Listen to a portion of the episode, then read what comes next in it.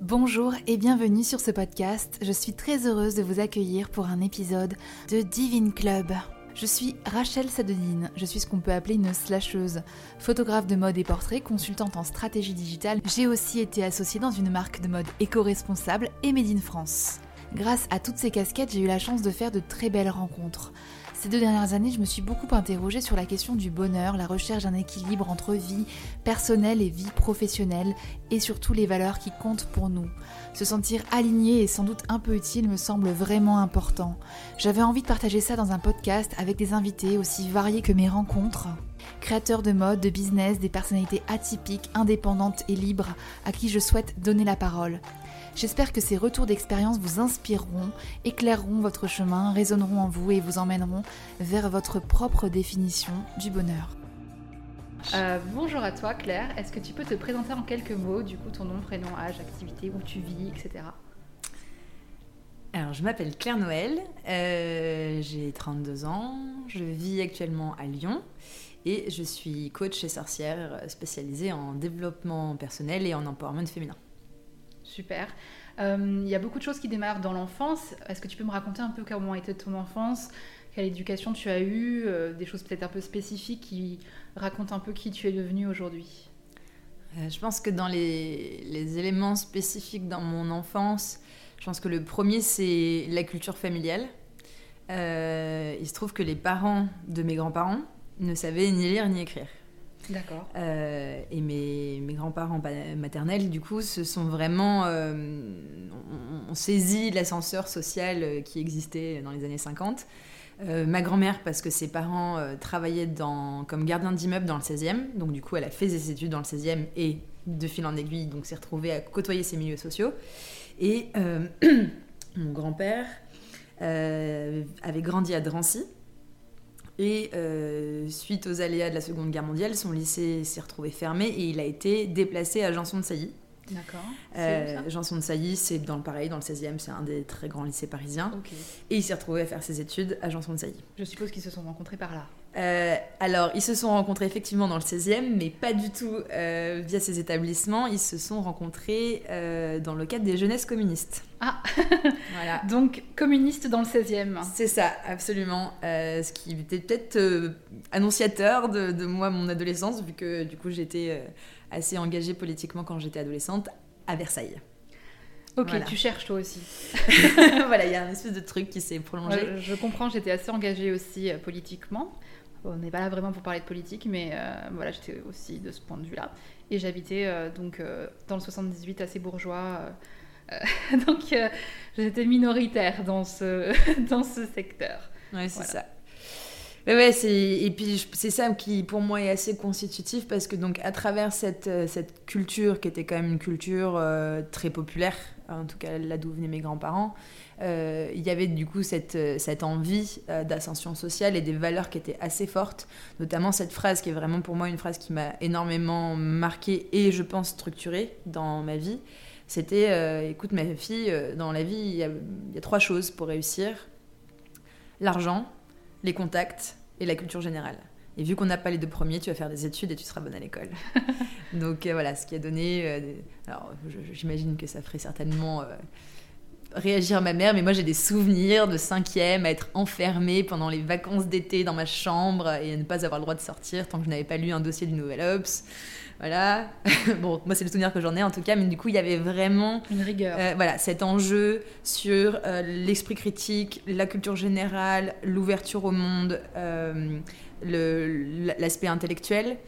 Et en parallèle de ça, euh, donc, comme souvent, euh, le côté communiste allait aussi avec un côté euh, anticlérical, antithéiste très marqué. Or, moi j'ai grandi à Versailles. Dans un contexte très pratiquant, voire traditionnaliste. parce que j'ai fait des études en horaire aménagé musique. D'accord. Quand j'étais petite, donc j'ai commencé en. Donc ils t'ont laissé quand même aussi avoir une forme de créativité malgré la rigueur de l'enseignement un peu classique. Tu as aussi eu l'opportunité de faire de la musique. Alors pour moi, je pense que dans, dans la vision familiale, ça allait avec. Dans l'idée de euh, faire de la musique, ça te donne une certaine forme de rigueur, une certaine forme de culture générale aussi, via ce que tu apprends. Euh, euh, et, et, l'idée d'avoir des pratiques artistiques, que ça faisait partie du bagage de la culture générale, je pense. Mm. Oui, oui, bien sûr, mais c'est vrai qu'on a quelques. Enfin, il y a des personnes qui dissocient complètement euh, ah oui, l'art et la création de euh, la partie euh, intellectuelle. Pour, pour certaines personnes, l'intellect, c'est les livres uniquement. Hmm. moi qui fais de la photo, par exemple, on en parle souvent comme l'art, genre le dernier, quoi, celui qui compte pas vraiment, qui est facile. Donc c'est vrai que le fait que tu puisses quand même avoir une créativité, ça va peut-être aussi mener à certains choix plus tard, dont on parlera. Hmm. Là, je, fais des mouvements de corps qui signifient, tu sais, quand tu dansais. On en reparle après.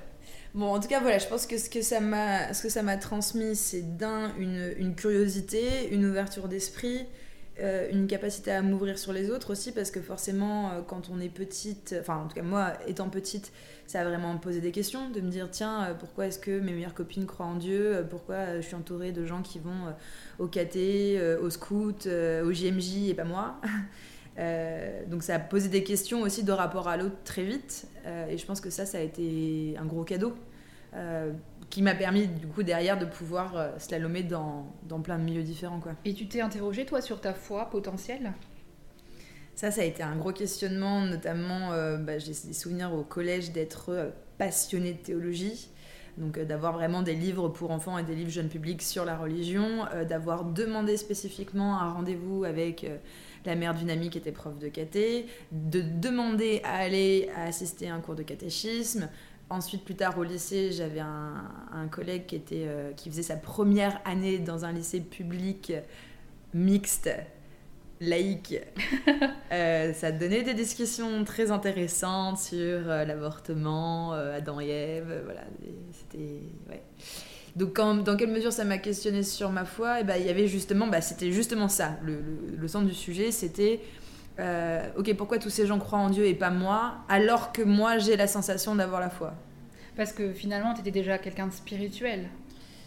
Alors je sais un grand mot. non, parce que tu te présentes quand même comme coach, sorcière, euh, il y a quand même une forme de spiritualité qui a peut-être enfin qui est née quelque part mm, mm. et qui a changé de forme. Moi je te dis ça parce que euh, on a à peu près le même âge. Oui, tu as 32 ans, j'en ai 31.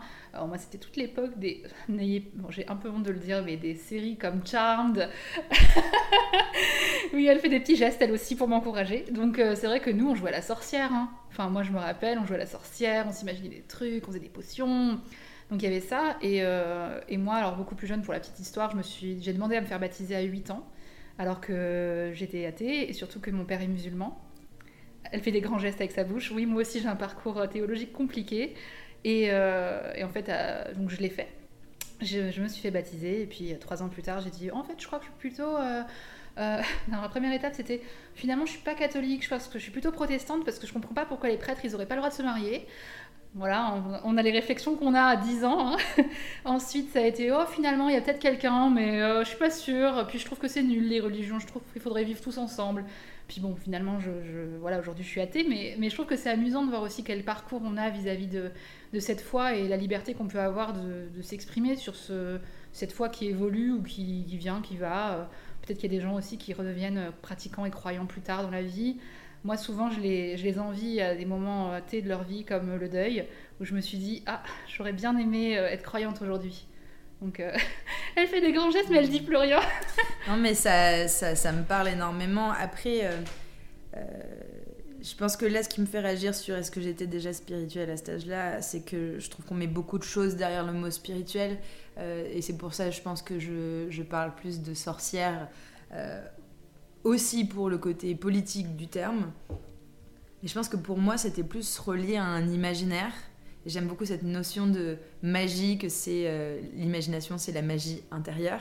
Donc je pense que pour moi, à cet âge-là, c'était beaucoup mon imaginaire et qui était du coup très, euh, très proche de moi et qui était très vivant et de vraiment sentir cette connexion, sentir cette connexion avec quelque chose de plus grand.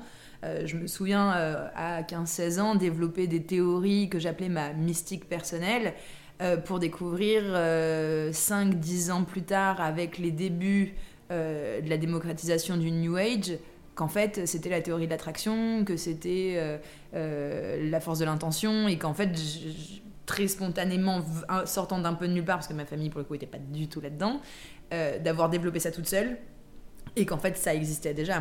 Mm. Donc c'est pour ça aussi je pense que je me, je me retrouve assez bien euh, dans cette mouvance New Age, sorcière, etc. Parce que ça, ça reprend des éléments fondamentaux pour moi qui sont d'un, ne crois pas, fais l'expérience et va chercher par toi-même. Et donc avec ça, le non-dogmatisme, il n'y a pas une bonne façon de faire. Donc on pourrait se dire que c'est une vision très individualiste et en même temps pour moi c'est et c'est là pour moi où le lien se fait avec le coaching, c'est que pour moi tout n'est que l'histoire qu'on se raconte. Mm. Et la réalité qu'on vit, de soi en soi, de manière très intime, au fond de soi et au fond de sa tête, ce n'est que l'histoire qu'on essaie de se raconter sur les choses. Et donc pour moi, la spiritualité, en tout cas la façon dont je la vis aujourd'hui, c'est l'ensemble des histoires que je me raconte sur les choses et dans quelle mesure ça m'aide. Et c'est là aussi où je trouve qu'il y a une vraie grosse nuance avec la notion de religion. D'un, dans ce côté de croire, vu que les religions du livre, on te demande de croire à ce qui a été écrit dans les livres. Mm. Euh, ou de croire ceux qui rapportent la parole écrite dans ces livres il y a des millions d'années et que potentiellement tu peux pas lire la version originale. Oui. Euh, et il y a cette notion aussi de, euh, de choix et de libre arbitre de qu'est-ce qui m'aide à avancer dans la vie. me raconter, alors je vais faire un exemple un peu avec le dos de la cuillère, mais me raconter que si je me fais plaisir, je suis égoïste et je suis dans le péché, est-ce que ça m'aide à vivre heureux? Hmm.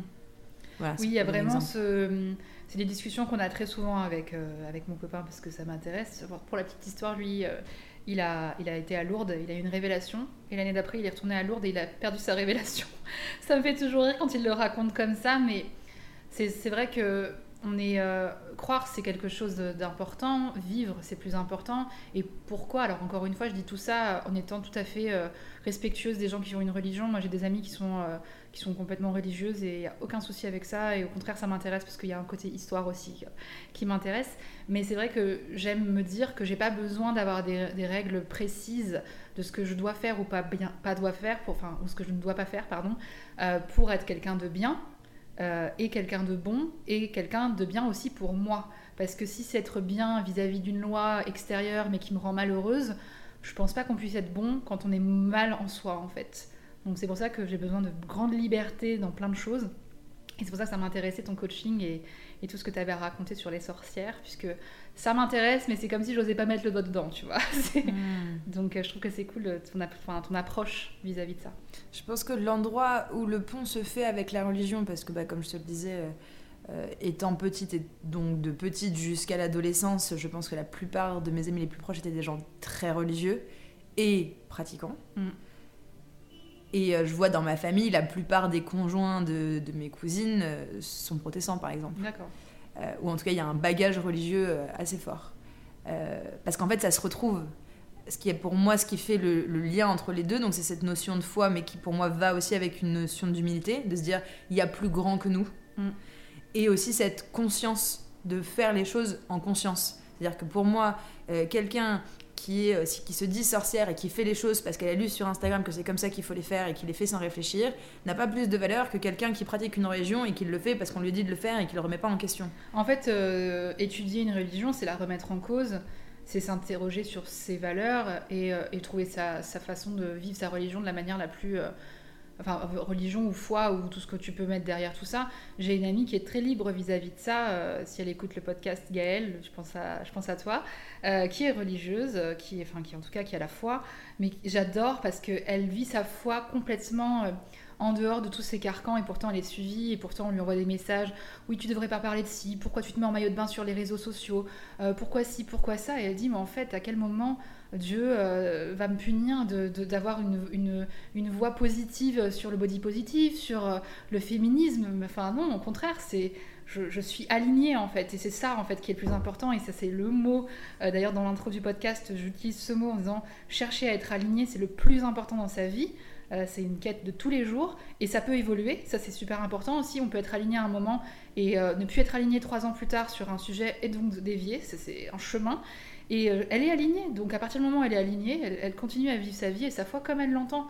Et c'est pas respecter un protocole hyper précis, euh, comme un régime hyper strict. c'est pas ça. C'est se sentir en, accord euh, et, être la meilleure personne qu'on puisse être. Hmm. Ça me parle énormément ce que tu dis, parce que c'est vraiment mon, mon leitmotiv dans mon travail, c'est vraiment conscience. Donc déjà prendre conscience de ce qui se joue, des histoires qu'on se raconte, de qui on est, de où on est, de comment on est arrivé là.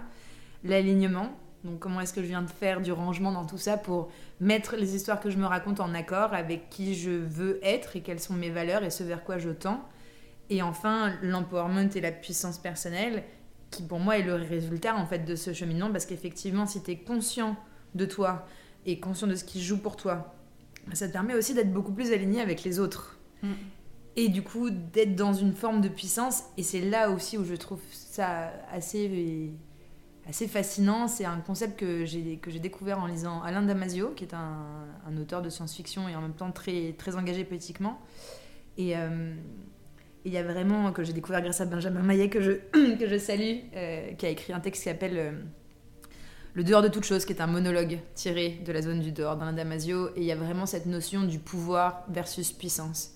L'idée que le pouvoir, c'est quelque chose que tu prends, qu'on te donne, que tu exerces, et que, volontairement ou pas, tu vas exercer aux dépens de quelque chose, aux dépens de la nature, aux dépens des autres, aux dépens d'une communauté. Là, on est sur la politique, vraiment la C'est vraiment la notion de pouvoir, mais en fait, le pouvoir de séduction, c'est pareil. Mm. Quand tu exerces un pouvoir de séduction sur quelqu'un, c'est bien que tu exerces un pouvoir sur quelqu'un, donc ça veut dire que tu n'es pas à parité avec l'autre. Là, c'est hyper euh, vertigineux. Et l'idée de revenir à la puissance, qui est l'idée que cette puissance, elle est en nous, elle est souvent enveloppée sous une quantité de couches d'oignons, de blessures, d'éducation, de croyances limitantes, d'expériences négatives, etc. Enfin, en tout cas désagréables.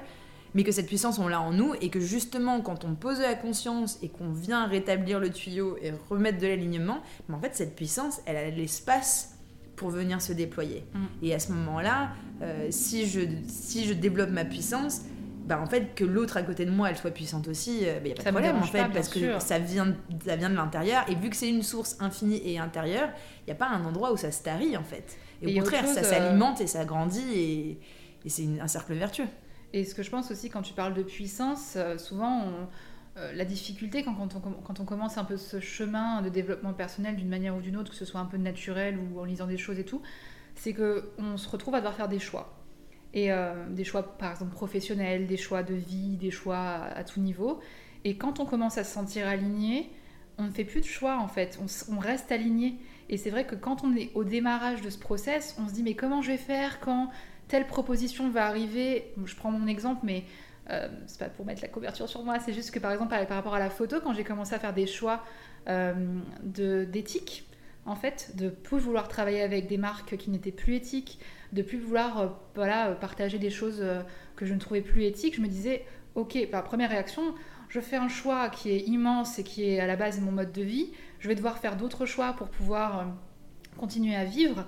Le résultat, c'est que bah, je continue à vivre en fait. Et que ces choix, quand je reçois un mail d'une marque en tant que blogueuse qui me dit bonjour, machin, je regarde ses, engagements, et en fait, c'est même plus un choix, c'est juste, ça s'annule en fait. Ça m'intéresse pas, point, et je reste alignée. Et c'est aussi simple que ça. Mais au tout début, c'est un peu vertigineux, comme tu disais tout à l'heure, et on peut se demander, mais comment je vais faire? Mais vraiment, si j'ai un, seul conseil à dire aujourd'hui, c'est euh, vous inquiétez pas, tout se met à sa place euh, tranquillement. Et pour la petite histoire, c'est comme ça que je me suis retrouvée à rencontrer Pauline, euh, la fondatrice de Maline. Et c'est parce que j'avais fait des choix, que j'avais déménagé à Lyon. Donc, premier choix, quitter Paris. Deuxième choix, faire une formation de web marketing et digital. Troisième choix, dire je ne veux faire que des choses que j'aime et en quoi je crois. Et un an plus tard, je suis associée de la marque. Donc, euh, c'est possible en fait. Et ces, choix, s'ils n'avaient pas été faits à la fois euh, sans, euh, sans y penser, à la fois en y pensant beaucoup, parce qu'il y a des moments où on est en pleine réflexion, des moments où on se laisse juste guider, et ben je ne serais pas arrivée à cet alignement. Donc peut-être que je n'aurais pas eu cette proposition, peut-être que je n'aurais pas saisi cette opportunité-là. Donc faites-vous aussi confiance, je pense, si on peut résumer ça. Elle me regarde toujours en... et oui, c'est se faire confiance et puis faire confiance au processus. Hein. Euh, et, et, en même temps, et c'est là où parfois la ligne est, délicate, euh, c'est de savoir que le processus de changement, c'est un processus qui prend du temps. Bien sûr. Euh, que quand on sort de sa zone de confort, que quand on, on, fait la on prend la décision de traverser ses peurs, ça enclenche des mécanismes biologiques. Et douloureux dans le corps. Enfin, je veux dire, il faut, faut, comprendre que quand on a peur de traverser une peur, c'est parce que ça vient enclencher euh, l'instinct de survie à l'intérieur de nous. Et aussi, ça vient euh, enclencher l'instinct de survie de part de nous. Donc, c'est-à-dire qu'imaginons, euh, on est sur quelqu'un qui a plutôt euh, vécu de manière euh, introvertie, toujours à s'adapter, toujours à faire plaisir aux autres, à faire ce qu'on lui a dit de faire, et qui un jour se réveille en disant en fait non, là j'ai envie de faire ce qui me parle à moi et j'ai envie de vivre selon mes propres règles. Bah, en fait, cette part d'elle qui a vécu petit, qui a fait plaisir, etc., va vouloir se raccrocher. C'est comme si c'était un organisme vivant, en fait, qui va vouloir à tout prix essayer de non survivre et de se raccrocher au meuble en disant non, non, surtout ne change pas. Il y a aussi la peur de ne plus être aimé. Et bien évidemment, et ça vient activer euh, la peur de la perte de lien, euh, la peur de dissonner avec son entourage, et on se dit bah mince, euh, si je change, bah du coup je vais plus être en résonance avec mes amis et donc je vais me retrouver seule. Et une fois de plus, se retrouver seule, l'être humain est un animal social, donc la perte du lien, c'est une des peurs fondamentales de l'être humain. Donc tout ça, ce sont des processus normaux qui prennent du temps et c'est là où euh, je, trouve qu'effectivement la spiritualité et la foi, quelle qu'elle soit, est aidante parce que ça permet de se dire, ok, il y a quelque chose qui est à l'œuvre et qui potentiellement me dépasse et sur lequel dans lequel je peux avoir confiance sur le fait que les choses vont bien se passer. Et c'est ce qu'on appelle la force de l'intention. Hein. Et une fois de plus, l'histoire qu'on se raconte, si je me raconte que ça va bien se passer, en fait, je concentre mon esprit sur tous les petits signaux et les petites opportunités qui viennent me confirmer mm. que ça se passe bien. Bien sûr. Et en fait, c'est même sans parler de, de, foi ou de magie ou de surnaturel, c'est juste euh, voilà, le système psychique qui fait que si je me concentre sur ce qui va bien, je vais voir ce qui va bien, qui me confirme que ça va bien, et en fait, ça va alimenter ma foi, et, et, du coup, je vais continuer sur ce chemin-là. Euh, c'est amusant parce qu'on peut vivre une situation similaire à deux, euh, même jour, euh, être ensemble et pas du, tout, enfin pas du tout se raconter la même journée à la fin de la journée. si on a un mauvais état d'esprit, si on est fatigué, si on a mal dormi, si on est, je sais pas, si on a ses règles, si je sais pas, tout peut, si on a un caillou dans notre chaussure, en fait, concrètement, ou quelque chose qui nous préoccupe, on va pas vivre la journée de la même manière que la personne qui sera peut-être allégée ou euh, qui aura moins de préoccupations. Donc c'est vrai que c'est à nous aussi de faire l'effort, même si c'est pas toujours facile. Tu accompagnes des gens qui ont aussi, par exemple, en parallèle, une psy ou quelqu'un qui les accompagne sur d'autres sujets Alors, avant de répondre à ça, il y avait un, point qui me paraît important. Euh, cette, notion de, voilà, de, de, de s'aligner, de garder cet alignement, il y a aussi des moments où on a l'impression d'avoir fait le processus pour s'aligner, et à un moment ça se décale, parce qu'on évolue et parce qu'on change. Euh, je prends l'exemple, par exemple, voilà, comme tu le sais, j'ai travaillé dans le spectacle pendant un, bon bout de temps. Euh, j'ai passé euh, voilà, 5-6 ans de ma vie à tout investir là-dedans, que ce soit temps, argent, relations sociales, j'ai vraiment tout misé là-dessus. Et le moment où je me suis réveillée en me disant c'est plus ça que j'ai envie de faire, bon déjà d'un ça m'a mis à peu près six mois avant d'intégrer et que mon cerveau arrive à accepter que oui c'était là, c'était la fin, c'était fini. Euh, et bah ça peut être hyper violent parce qu'on se dit mince j'ai tout fait pour m'aligner, je suis sortie des cadres, j'ai affronté le regard des autres, j'ai affronté les peurs familiales pour justement euh, pouvoir euh, faire ce que j'aime et ce qui est aligné avec moi. Et, et, là, d'un seul coup, ça change. Mm. Et en fait, ça, c'est vraiment, et c'est vraiment un message que j'ai envie de transmettre. Le, le, mouvement de la vie, c'est comme une respiration, en fait. C'est t'inspires, t'as des mouvements d'extase, de bonheur, de joie, où tout va bien, où tout a l'air fluide, et puis des moments d'expiration, où les choses se contractent et ça devient plus difficile, et ça se désaligne, et c'est peut-être moins agréable, et c'est ok. Ouais. Et c'est en fait parce qu'on a des moments moins agréable, qu'on profite des moments qui le sont le plus et vice versa. Et, vraiment d'être en paix. Et je pense que voilà, s'il y a des, des, des, personnes dotées d'utérus et de cycles menstruels qui nous écoutent, elles vont se reconnaître. Euh, rien que, et je pense que c'est peut-être aussi pour ça que les, les femmes aujourd'hui sont euh, majoritaires dans tout le secteur du développement personnel, en tout cas en tant que cliente. Parce que je pense que le cycle te renvoie à cette cyclicité en fait et qui est mm. complètement en dissonance totale avec les règles qui nous sont données par cette société où il faut aller toujours plus loin en ligne droite et toujours plus et toujours tout droit et te dire que à partir du moment où tu fais un choix c'est censé être un continuum mm. euh, bah pas forcément en fait et on peut changer et on peut se décaler et il y a des moments où bah forcément et c'est comme les saisons il y a des moments où bah c'est l'hiver et où il fait froid et il fait moche on a envie de se mettre en boule et c'est ok parce que derrière il y a le printemps je voudrais qu'on parle rapidement euh, enfin rapidement euh, de, ta, de ton, justement de ce que tu disais tout à l'heure. Euh, tu étais euh, effeuilleuse burlesque pendant plusieurs années à Paris. C'est comme ça qu'on a pris contact sans jamais se voir pendant dix ans. C'est quand même fou. On s'est jamais croisés Jamais. Hein. C'est dingue hein, parce, que parce que vraiment j'entends parler de toi depuis, je pense, au moins 7-8 ans. Ouais, bah pareil. Hein. Via Mini déjà, ouais, c'est Mini, ça. Mini, si tu nous entends oh bah, J'espère qu'elle va écouter quand même. Euh, et euh, tu disais tout à l'heure que tu avais eu un moment alors, euh, où tu avais compris que c'était la fin. Mais moi, j'aimerais bien savoir aussi comment était née cette envie de faire du burlesque, puisque tu avais l'air de dire qu'effectivement, c'était un peu peut-être une façon de, peut-être t'émanciper de, de, cet aspect très intellectuel et politique de ta famille. Alors, m'émanciper du politique, non. Non, mais c'est politique voilà, Parce que pour moi, c'était politique et que pour moi, euh, tout ce que je fais a vocation à être politique au sens noble du terme, c'est-à-dire en rapport avec la cité. Mm. Euh, donc ça, non, non, pas du tout. Euh, je pense pas avoir eu vocation à m'émanciper du côté intellectuel de la famille parce que en bonne sapiosexuelle j'ai un amour pour le, le, psychotronchage et le capillotracté donc ça pareil je pense que je mettais beaucoup de réflexion euh, justement et de profondeur dans, dans, ce que je faisais dans le burlesque. Mais comment ça a été accueilli du coup par ta famille? Alors, je pense que ce qui a été le plus compliqué euh, au niveau de l'accueil de ma reconversion en effeuilleuse burlesque, ça que tu venais de quoi d'ailleurs? Parce qu'on n'en a pas parlé avant. Alors, euh, donc j'ai un parcours en lettres classiques, donc j'ai fait Cagne Pocagne en lettres classiques. 8 ans de latin, n'est-ce pas Ah oui, quand même. Euh, ensuite, je suis rentrée au CELSA, qui est une école de communication marketing qui est rattachée à Paris 4, euh, où j'ai fait une filière euh, communication marketing et entrepreneuriat. derrière, j'ai travaillé dans une scène nationale en région parisienne, puis dans des agences de communication marketing en consultante web. Puis pour le moment, je me suis retrouvée à faire des newsletters pour vendre des karchers en promo. je me suis dit qu'il fallait peut-être que, que je bifurque. Oui. Voilà. et j'avais cette, euh, cette envie euh, depuis très très longtemps et depuis petite de euh, d'être artiste. J'avais vraiment une passion pour le processus de création. voilà, j'avais fait de la musique en horaire aménagé, j'ai fait beaucoup de danse, j'ai fait du théâtre, j'ai fait du body painting, j'ai joué de plusieurs instruments de musique.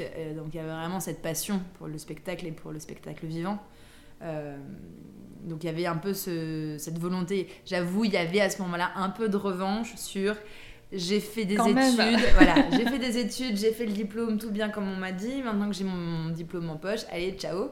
Maintenant que je vous ai prouvé que je pouvais le faire, j'ai envie de me laisser une chance de faire aussi ce que je veux vraiment faire. C'est ça. Et puis il y avait vraiment cette dissonance avec le monde du travail. Euh, moi, le salariat, bah voilà, j'ai fait 9 mois quoi. Ah oui. Ah ouais, ouais. Donc euh, je, je, suis rentrée dans le monde du travail en 2011 et j'en suis sortie fin 2000, enfin, en 2011. littéralement, j'ai ouais, fait 9 mois quoi. D'accord. C'était hyper douloureux. Est-ce que tu as un souvenir de ta première scène? Ouais, ouais. C'était quoi? C'était C'était comment? C'était c'était un peu absurde. Euh, première scène, donc je, je, prenais des cours à l'époque avec un collectif qui s'appelait s'appelle euh, les Kissis Travel, qui a été monté par Delphine Clairet, euh, que je salue au passage avec beaucoup de gratitude. donc je prenais des cours avec ce collectif. Euh, qui était déjà très différent des cours des feuillages de l'époque. Hein, parce que c'était pas. À l'époque, il y, avait, il y avait Juliette Dragon qui avait une école Il y avait Juliette Dragon avec le cabaret des filles de joie. Et il y avait un peu la, ce que moi j'appelais la deuxième génération, donc c'est-à-dire les élèves de Juliette Dragon qui commençaient à lancer des cours, des écoles, euh, des scènes, etc. Donc on était en plein dans l'essor des, des scènes ouvertes à mm. ce moment-là, dans le burlesque. Et c'est le moment aussi euh, de l'apogée du film tourné de Mathieu Amalric, qui démocratise énormément le burlesque à ce moment-là en tout cas en France. Pour, pour rapidement dire à ceux qui connaissent pas le burlesque, parce que c'est vrai, je l'ai pas dit, on l'a pas dit, les feuillages burlesques, comment tu le définirais en... C'est du striptease. Si on pouvait, on va essayer de le mainstreamer, je sais pas si ça se dit comme ça. C'est être sur scène, euh, faire du striptease, mais dans une Comment tu le dirais, toi? Alors, euh, la version courte, c'est du striptease artistique. Euh, l'étape numéro 2, c'est de dire que la différence avec du striptease, c'est que le burlesque s'adresse à un public sur une scène de spectacle et non pas à un client euh, dans un établissement où on, cherche à lui faire dépenser de l'argent. Oui. Euh, et enfin, avec l'idée que c'est euh, l'art subtil d'enlever ses vêtements avec grâce et, humour et poésie. J'allais dire grâce, moi j'ai vu des, certains shows qui n'étaient pas forcément très gracieux, mais ça c'est la définition classique. On va Alors, Après, il y a des mouvements qui se sont forcément emparés de tout ça, parce que moi j'ai vu des choses très drôle, des choses plus trash, j'ai vu un peu de tout. Euh, du coup, toi, ta vision du, burlesque à cette époque-là, c'était quoi? Euh, alors du coup, je, je, vais, reprendre sur ma première scène parce que je pense que ah ça va te répondre aussi. Donc Delphine Cléré à ce moment-là, elle est dans une approche qui est que moi en tout cas je qualifie a posteriori de beaucoup plus théâtrale. on était beaucoup plus sur du travail de jeu d'acteur et de présence scénique que sur du travail de burlesque, donc de comment on enlève ses vêtements stricto sensu. Et, et, donc elle m'appelle en me disant écoute, il y a une soirée de prévue, c'est une soirée de soutien pour un moyen métrage dans lequel je tourne, il nous manque une artiste, si tu veux, si tu veux, bah, il y a une place pour toi. Donc, tu avais déjà suivi ses cours et là, elle te donne une opportunité. Et euh, donc, moi, la réaction, c'est euh, en fait, j'ai pas de numéro, j'ai pas de nom de scène, j'ai pas de costume. Euh, et, euh, et, en fait, voilà, j'ai pondu un numéro un peu voilà, rapidement, quoi. Sur où c'était un espèce d'enfant sauvage en tenue tribale avec des traces de terre partout sur le corps, sur un morceau de death metal alors que je n'écoutais pas du tout de death metal. voilà, donc c'était pas du tout dans les codes de ce que, moi j'avais vu du burlesque à ce moment-là. Oui, parce qu'on a souvent en tête euh, Vita Vantis, mais c'est clairement un, un, Je sais pas comment on dit ça. C'est une école, c'est une, branche du burlesque. C'est ça. Et c'est vrai que quand je disais avec, avec Grâce et Volupté, en fait, bon, ça c'est plus ouais, quand on en parle au grand public. Après, c'est vrai que le burlesque c'est extrêmement vaste, extrêmement pluridisciplinaire, et c'est ça que j'ai, qui moi m'a attiré là-dedans en fait. Hum. Euh, et, alors, je vais peut-être décevoir la, fan de vintage que tu es, mais alors moi, mon entrée dans le burlesque, elle s'est pas du tout fait par le vintage. Oh bof, tu sais, moi, Mini m'a demandé dix fois d'aller sur scène parce que j'ai ce côté vintage. Je lui dis, mais jamais de la vie, je fais ça. Pourtant, je suis libre. Alors, vraiment, moi, la scène, ça me terrorise, donc euh, j'en suis pas encore, suis pas encore là. J'ai fait un concert dans ma vie, ça y est. Ça, c'est checké. C'était vraiment le côté euh, proche du public, euh, participatif. Euh, drôle. Euh, euh, c'était de la dynamite, quoi. Vraiment, on se sentait présent avec la personne et. Alors en plus la manufacture, pour ceux qui ont connu à cette époque, c'était dans une cave. Alors autant vous dire que c'était pas très Covid friendly. il faisait très chaud, on attendait assis par terre, mais il y avait vraiment une super ambiance. Donc moi j'ai toujours préféré les shows underground. J'en ai vu d'autres beaucoup plus, beaucoup plus carrés, beaucoup plus mainstream et j'aime moins. Je pense que c'est là aussi que j'ai commencé à être body positive. Euh, parce que c'est vrai que quand on prend le, burlesque mainstream, les filles sont très belles, très apprêtées, très, euh, fines, euh, tout ça. Mais en tout cas, il y a eu vraiment une phase du burlesque que j'ai beaucoup aimé parce que tous les physiques étaient présents sur scène.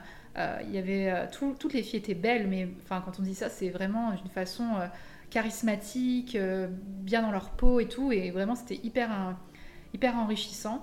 Moi, à la base, je, je montais sur scène parce que j'ai toujours cette espèce de, truc qui me pousse d'avoir envie de transmettre euh, et aussi de trouver un moyen dans cette transmission de, partager les déclics et les messages que on m'a transmis. Donc vraiment avec cette idée euh, d'avoir eu la, chance et l'honneur de rencontrer des gens incroyables dans ma vie et d'avoir envie de, partager ce qu'ils m'ont appris, ce qu'ils m'ont apporté, parce que c'est des choses qui ont changé ma vie. Euh, donc je pense qu'à la base, la scène, c'était aussi ça. C'était l'envie de transmettre un message et de créer des déclics. Euh, de fil en aiguille, euh, c'est voilà l'aventure du Letting au cabaret s'est lancée. Donc ah, j'ai créé un, spectacle, ils avaient le Letting au cabaret, qui était un projet plus qu'un spectacle, qui rassemblait une dizaine d'artistes différents tous les mois avec des thématiques différentes donc sur un format dîner-spectacle et pluridisciplinaire. Ce qui se faisait assez peu à ce moment-là, c'était très sectorisé, soit burlesque, soit jonglage, soit danse ribald, soit chant, soit jazz. Euh, là, l'idée c'était de vraiment mélanger tous les styles. Et donc voilà, de fil en aiguille, ça s'est professionnalisé. Et je pense que arrivé à un moment, je, voyais bien qu'il y avait quand même un impact. Hein. On a eu quelques très très belles histoires euh, avec le letting au cabaret, de gens qui sont remontés sur scène après trois ans d'arrêt. Euh, des gens qui ont osé monter sur scène et assumer certaines parts de la personnalité où ça les effrayait, euh, des gens qui ont démarré et qui maintenant se retrouvent au top 50 euh, des effets burlesques européennes, enfin vraiment des très très belles histoires.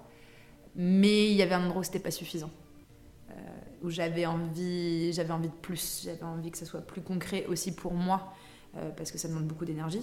Mm. Et je pense que moi, ma rétribution, je la trouvais là-dedans et que d'avoir une fois de temps en temps une belle histoire, c'était bien, mais pas suffisant. Et quand j'ai découvert le coaching, il y avait un endroit où, euh, bah, là c'est très concret en fait, la personne elle rentre chez toi, enfin elle arrive en rendez-vous, euh, tu, tu sens qu'elle est voilà, euh, peut-être un peu en crash, pas bien, stressée, angoissée, elle a l'impression de se taper la tête contre le mur et elle repart avec un nouveau souffle, des étoiles dans les yeux et un sourire jusqu'aux oreilles et elle te dit merci. C'était en, en, concordance avec un départ en voyage à côté. D'accord. Donc euh, il y avait plein de choses qui se sont mêlées.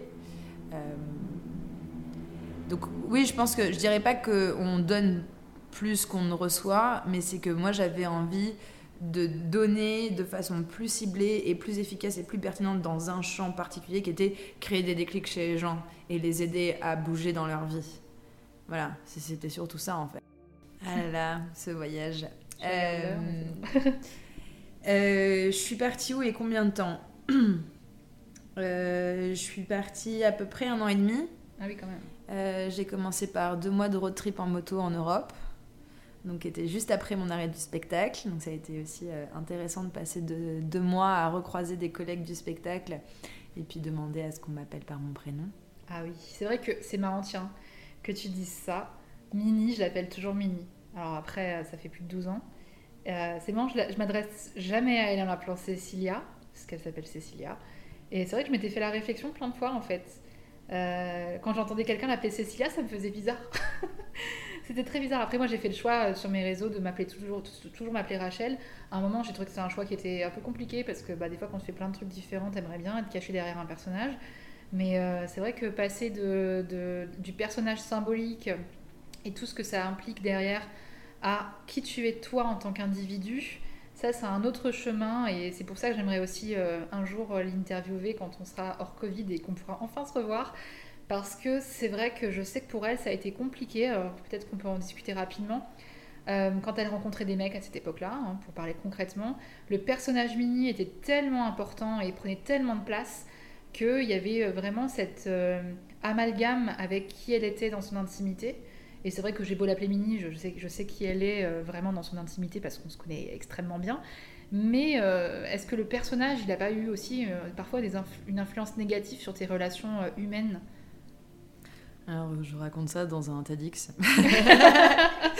La question est trop longue. C'est le moment autopub. Ouais, ouais, bah ça... Ah, tu racontes ça dans un TEDx pour de vrai? Ouais, ouais, c'est, ouais, c'est, ça a été un moment symbolique pour moi, ce TEDx, parce que c'est justement venu marquer cette transition. Et donc, c'est pour ça que je te disais que l'arrêt du spectacle était amalgamé à plein d'autres éléments, et notamment cet élément perso, qui avait un endroit où je sentais qu'il était urgent que je redonne de la place à qui j'étais moi parce que même moi, dans ma vie interne et intérieure, euh, Salvia prenait, prenait, toute la place.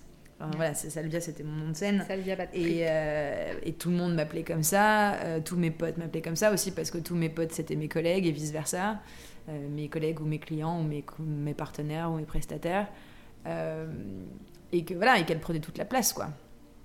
Donc, euh, ouais, ça a été un gros processus de. Donc, euh, on va mettre un lien vers le TEDx, c'est ça? Voilà, Tu, tu peux nous résumer en, quelques phrases? Alors, ça s'appelle euh, Femme fatale, il n'y a pas mort d'homme. D'accord. Et où ça raconte un peu justement bah, mon, mon, cheminement avec cette, cette, identité de femme et avec cette féminité. Alors, je m'excuse d'avance parce que ce, ce TED a été réalisé en 2016, donc il y a plein de propos qui sont plus du tout aussi rigoureux et précis que je l'aimerais aujourd'hui, notamment avec tout le parcours que j'ai pu faire avec les chahuteuses dans le féminisme, la déconstruction, euh, des, notions de genre, etc. Donc c'est voilà, c'est le produit de euh, là où j'en étais à ce moment-là. Bien sûr. Euh, et donc ça raconte justement aussi comment le fait de rentrer dans le burlesque, j'avais l'impression de solutionner plein de problématiques identitaires, d'estime de moi, etc. Et notamment des conséquences que ça a eu dans mes relations. Mm. Donc de, notamment de ces hommes qui me rencontraient, donc dans la vie publique, enfin, ou dans un bar, dans une soirée. Donc il rencontrait en Salvia. ouais. Donc il rencontrait Salvia, parce qu'à ce moment-là, j'étais Salvia quasiment H24. Ouais. Vu que j'avais l'impression que Claire n'avait aucun intérêt. Ah ouais, il y avait quand même euh, vraiment une distinction et... Il y avait une grosse, grosse, grosse dissociation. Qui était très profonde, euh, qui était permanente et qui du coup a été aussi très douloureuse. Mm. Euh, et, ouais, effectivement, ça a eu des conséquences sur mes relations, euh, mais même sur mes relations sociales aussi. Euh, enfin, j'ai des gens qui m'ont littéralement, et qui me l'ont dit, hein, redécouverte à partir du moment où je me suis présentée comme Claire. Et notamment ce fameux été de road trip en moto dans les conventions de jonglage, d'avoir quelqu'un avec qui j'avais bossé à plusieurs reprises et qui me dit Waouh, wow, je t'aurais presque pas reconnu, et puis bah là, j'ai l'impression que c'est la première fois qu'on se parle en fait. donc bon, voilà, cet été-là, il a été, très bien parce il a été sport, quoi. Ouais, parce que euh, à un moment, euh, quand j'ai décidé de faire ma formation en digital et tout, euh, j'ai dit à mon mec, je suis en train d'abandonner mon identité de photographe. Alors, ça paraît lourd et bête dit comme ça, mais quand tu as depuis 16 ans, parce que j'ai commencé la photo à 16 ans, l'habitude que tu sois Rachel la photographe, à un moment te destiner à autre chose, et pourtant, pour la petite histoire, je fais encore de la photo, donc comme quoi, tu vois, ça fait partie de moi, autrement. Euh, mais euh, c'était euh, c'était un vrai truc, quoi. Je me suis dit, bah, va falloir que j'apprenne à être quelqu'un d'autre. Mais par contre, ça a laissé de la place pour beaucoup de choses qui n'avaient pas du tout trouvé leur place depuis toutes ces années. C'est-à-dire que je vivais photo, je mangeais photo, je respirais photo, tout était photo. Et bah, tu l'as vu en rentrant chez moi, la décoration, le vintage, le développement personnel d'une manière ou d'une autre, la politique aussi est un peu revenue.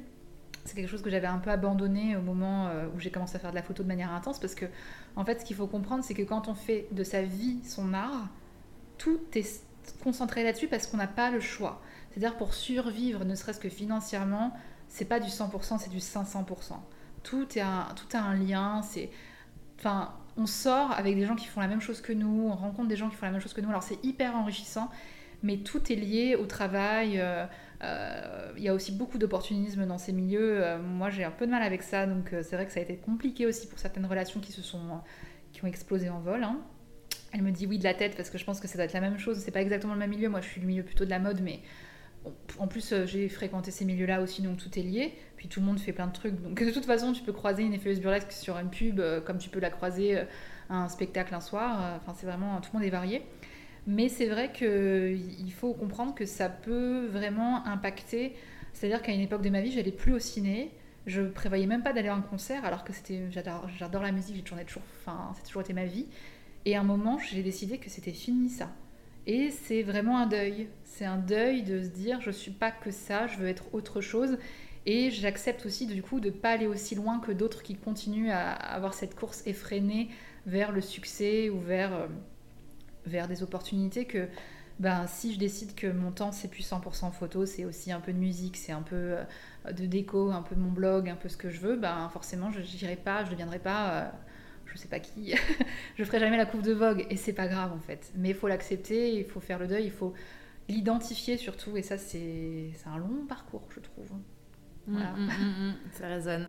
Euh, est-ce que tu as des choses que tu as envie d'explorer dans l'avenir? Des choses qui commencent à, naître euh, dans ton quotidien et dont tu te dis, euh, tiens, cette petite graine, je vais en faire quelque chose dans les années à venir? Oui, quelque chose qui est assez présent hein, depuis que, même avant que je parte en voyage, mais qui commence vraiment à, pousser fort.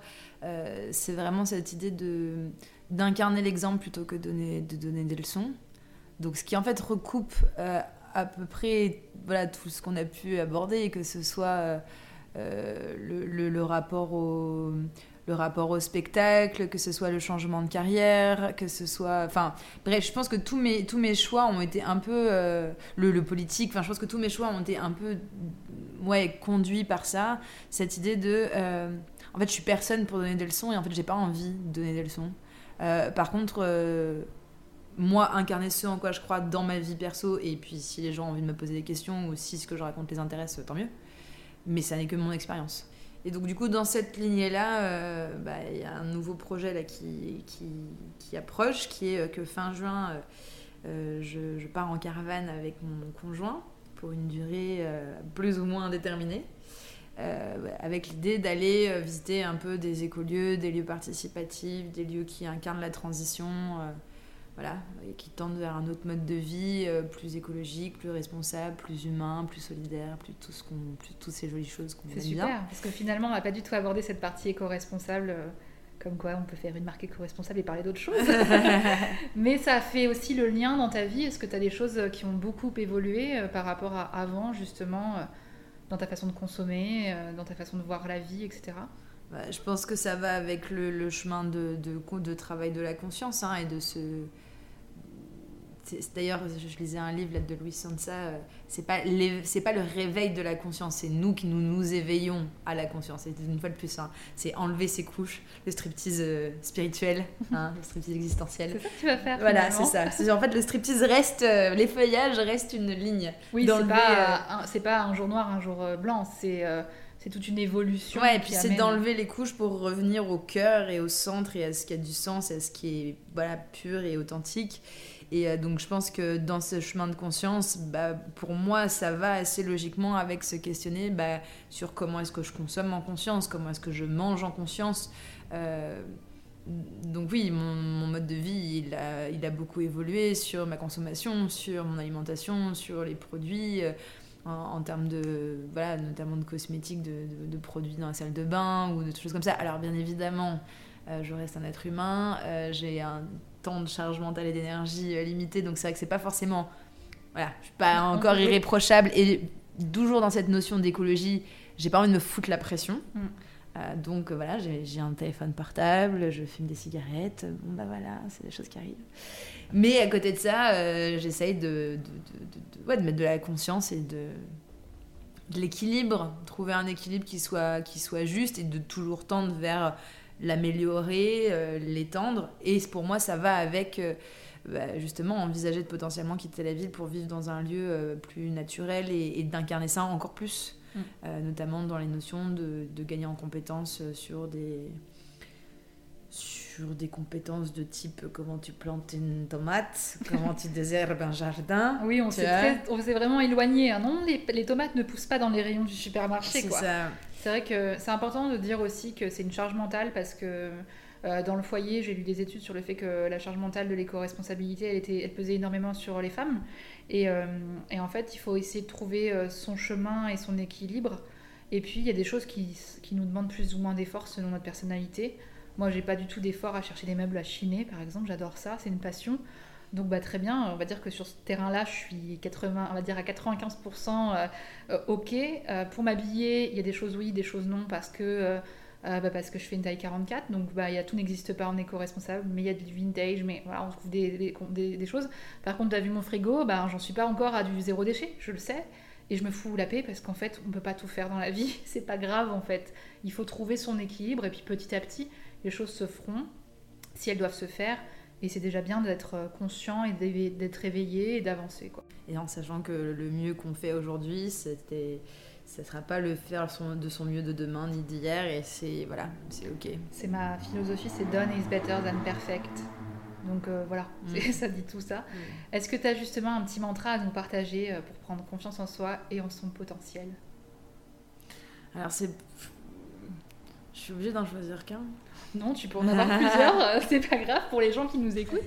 La, la première phrase qui me vient, parce que je pense qu'elle est, elle est de circonstance en ce moment, et qui n'est pas forcément orientée comment développer son potentiel, mais qui est une phrase que je trouve hyper puissante, euh, que j'ai eu la chance de- d'entendre en live en plus, euh, qui dit euh, De nos jours, être heureux est un acte de résistance.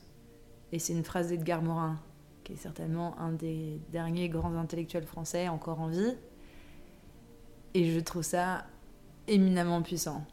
Se dire qu'aujourd'hui, faire en sorte d'être heureux, c'est un acte de résistance, donc un acte politique.